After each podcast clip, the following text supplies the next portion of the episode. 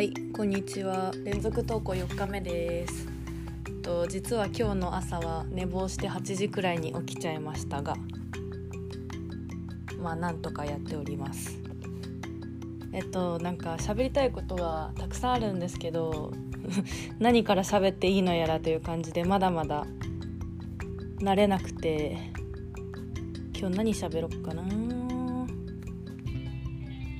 うんじゃあ最近のコロナでどういうふうに考えてるのかっていう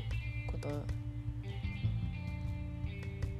話そうかなと思うんですけど、まあ、コロナで変わったことってたくさんあると思っていてその中で一つは旅行に行けないっていう問題があると思います。実は私は今年の3月にアメリカに研修みたいな。Facebook とか Google とかあのシリコンバレーにある IT 企業とあの UC バークレイの大学に行く予定があったんですけどそれもコロナでなくなってその時はもうすごくショックでした。準備も1年ぐらいかけてやってきてたし英語の勉強も頑張ってたから。だけど日本でも英語の勉強ができるっていう風に考え方をポジティブに変えてその3月のアメリカがなくなった後も YouTube で英語の英語の YouTuber のやつ見たり英語の英語の映画洋画見たり洋楽聴いたりしてました。洋楽は特にビリー・アイリッシュっていうアーティストは本当に大好きで彼女の何がいいっていうとなんかお兄ちゃんがいるらしくてその2人で音楽を作っててでうんと世界観がすごくうんとミステリー？不思議な感じ？ちょっと怖い感じもするしなんかドラッグやってるように見えるっていう人もいるんだけど、まあ、本当に彼女は全然ドラッグもやってないんだけどね。でなんか可愛い系じゃなくてでも美しい系でもなくてなんだろうミステリアス？うん。私はそのミステリアスな彼女の見た目も好きだし声も好きだし音楽も好き。なんだろう。音楽もちょっと怖い歌詞。例えばうん友達を埋めるとか そういう歌もあるし彼氏の車を燃やすっていう歌もあるしでもなんだろうな。世界にポジティブなことがないポジティブなことしかないなんてありえないって私は思ってるから幸せもあれば幸せじゃないこともある。だからその悲しい一見悲しく見える音楽や歌詞の裏に愛があるんじゃないかなってっていうふうにまあちょっと深く考えすぎだけどそう思っています。だからもう彼女の曲を何度も何度も繰り返して聴いて歌えるように。そうそうそうなんか今までも洋楽はまあまあ好きだったんだけどなんかね日本語の歌よりもやっぱり歌うのが難しい。そりゃね母語じゃないから母国語じゃないから歌うのは難しいのは当たり前かもしれないんだけどこのコロナで時間があることを活用して 洋楽歌えるようになるっていうのを結構練習してました。あと YouTube だとね再生スピードも変えれるからゆっくりにして何回も練習したりとかやってます。あとちょっと勉強になるのはそのビリー・アイリッシュの歌で何て言うんだろうスラングもあるし省略系例えばあの「then THEM をあのアポストロフィー EM って書いたり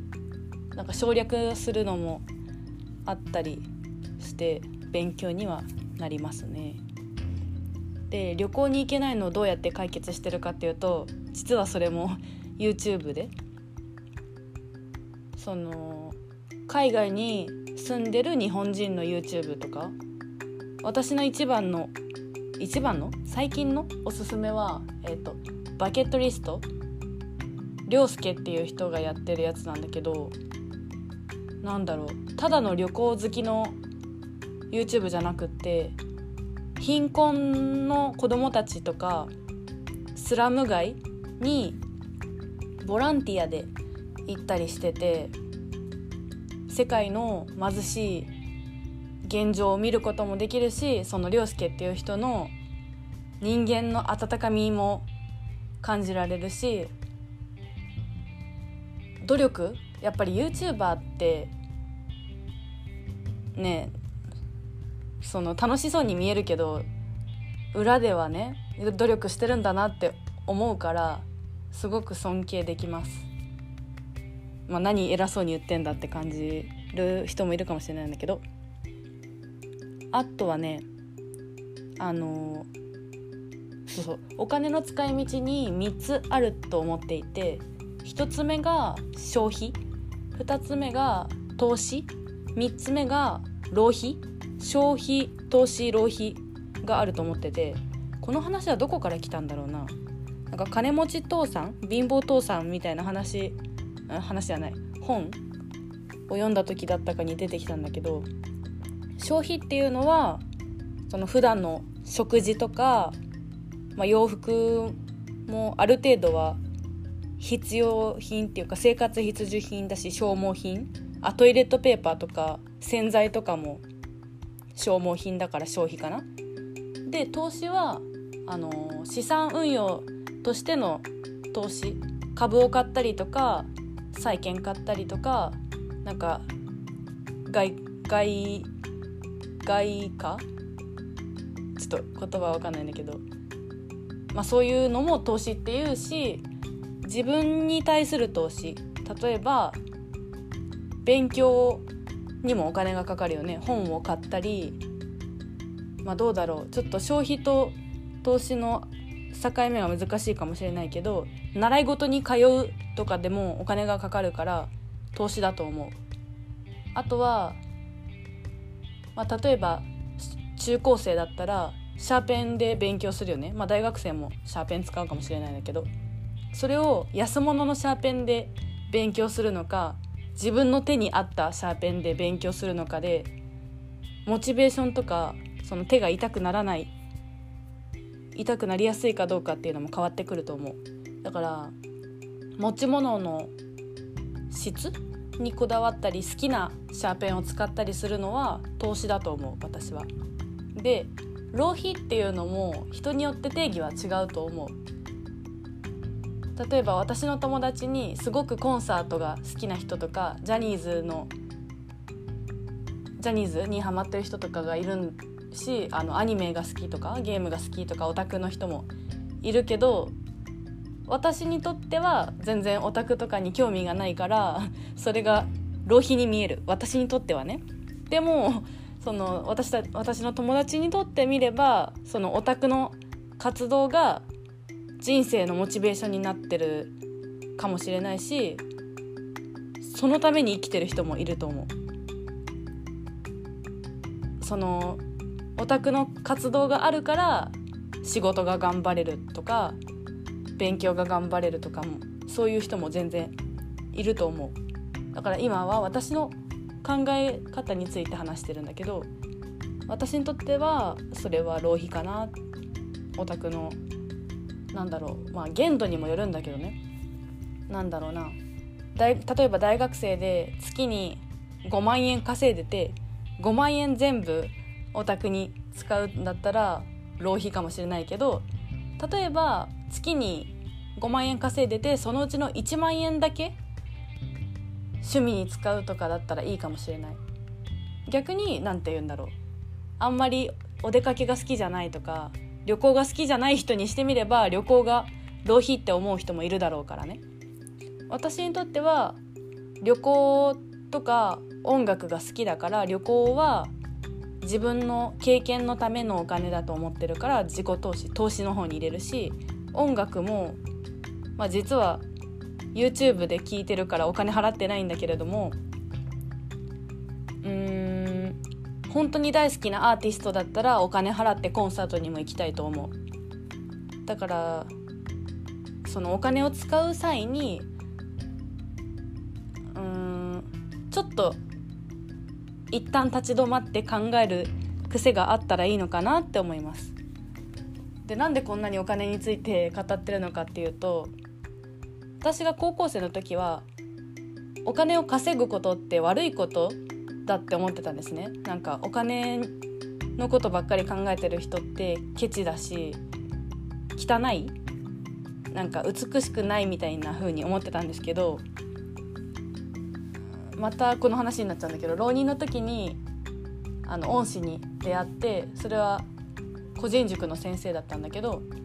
その人が今投資家をやってて投資でお金あと投資で生活を立ててるらしくてまあ価値観をひっくり返されたような経験なんだけれどもうーんなんていうかな。お金がなかったらねやっぱり生活できないから綺麗事ばっかりは言ってられない？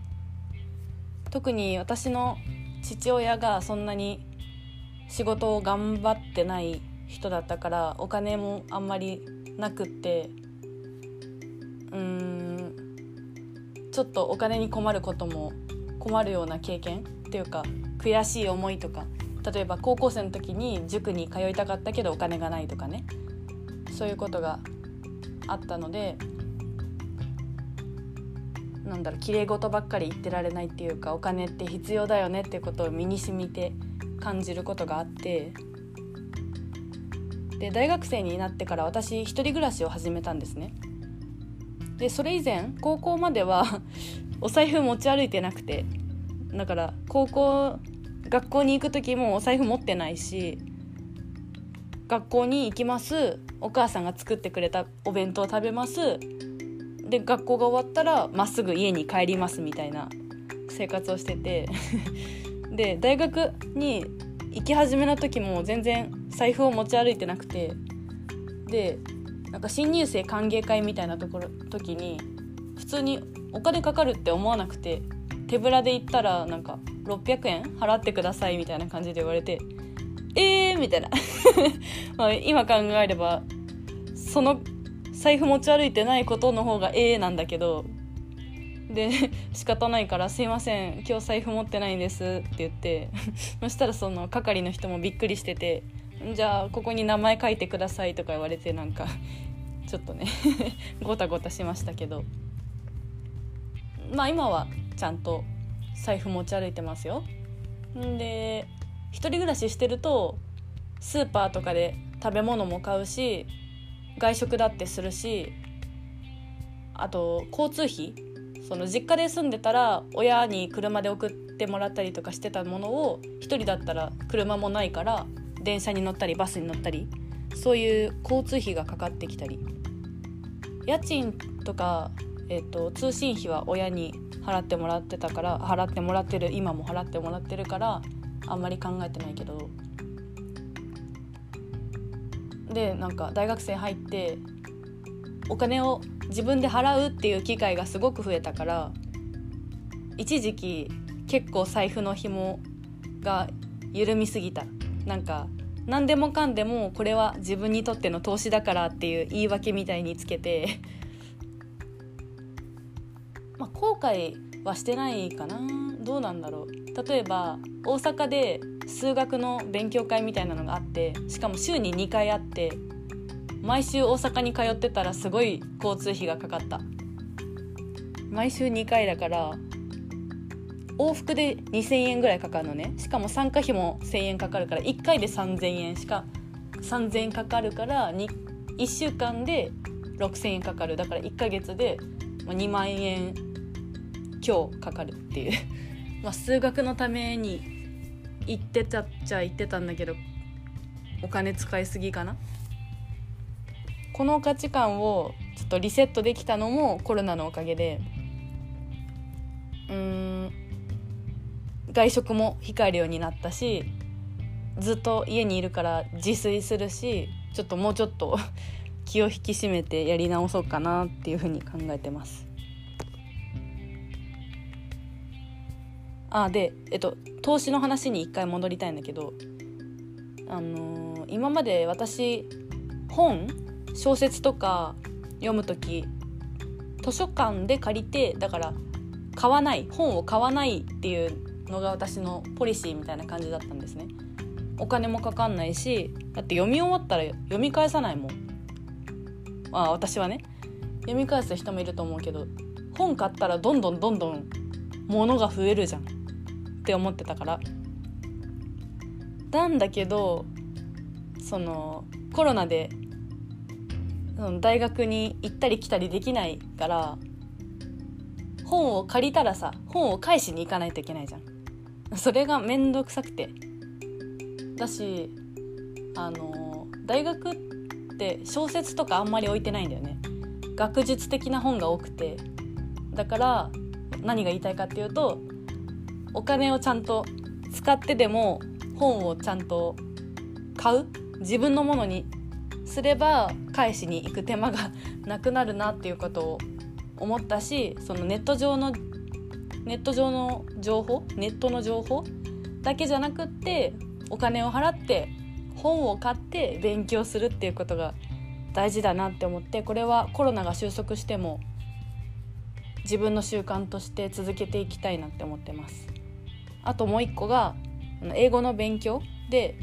えっと授業がある時は大学であの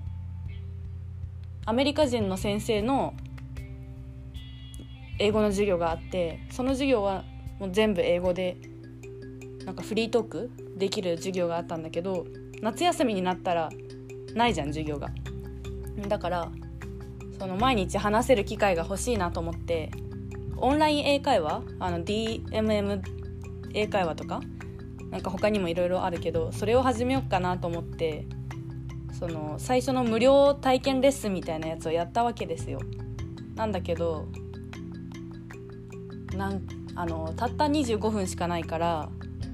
25分でそのやりがいがあるなんかなんか勉強したぞっていうものを得られるような授業ってできないと思うんだよね。25分じゃ少なすぎるから。でしかも先生もフィリピン人だから 発音もまあ私よりはいいと思うけどアメリカ人と比べたらあんまり良くないと思う。と思っちゃって結局始めなかった、まあ、英語の勉強法マジでどうしようって感じ。今のところスピーキングはまあまあ自信があるんだけどリーディングが本当に苦手です。まあねうん英語あ英語だけじゃないけど言語って座学でやるよりもその人と話したり映画見たり音楽聴いたりして楽しくやることがいいかなって思うから無理して座学でやろうとは思ってないんですけど。うんそんな感じです。はい。また明日。